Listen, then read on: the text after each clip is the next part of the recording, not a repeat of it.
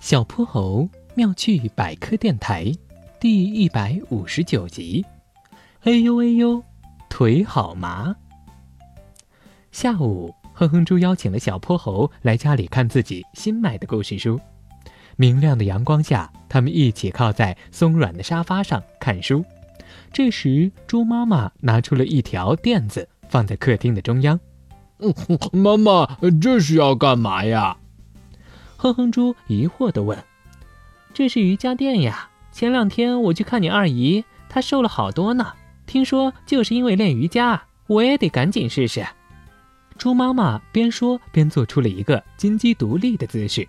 哼哼猪和小泼猴在一旁正想夸猪妈妈，但还不到三秒钟，猪妈妈的身体就开始摇晃。她伸出双手，努力保持平衡，最终还是身体一歪，倒在了瑜伽垫上。小泼猴，刚刚我们的沙发都好像震了一下。哼哼猪捂着嘴巴，小声笑着。猪妈妈可不想就这么轻易放弃变瘦的机会，她又换了好几个姿势。哼哼猪和小泼猴还给这些姿势起了个名称。嗯，这是猴子捞月，那是大鹏展翅。可结果无一例外，猪妈妈都坚持了没多久，就摔在了瑜伽垫上。最后，他选择了一个盘着腿的姿势，还配上了一个双手合十的手势。小泼猴笑着说：“嘿嘿，这次是和尚打坐。”哼哼猪却有些担心：“妈妈，你该不会因为练不好瑜伽就要丢下我和爸爸出家了吧？不要啊！”傻孩子，这也是瑜伽的一种姿势。你们看，这样我总不会再摔倒了吧？猪妈妈一动不动地盘着腿，得意地冲哼哼猪和小泼猴眨了眨眼。猪妈妈静静地练着瑜伽，小泼猴和哼哼猪也继续沉浸在了书的海洋里。他们看得正出神呢。哎呀，哎呀！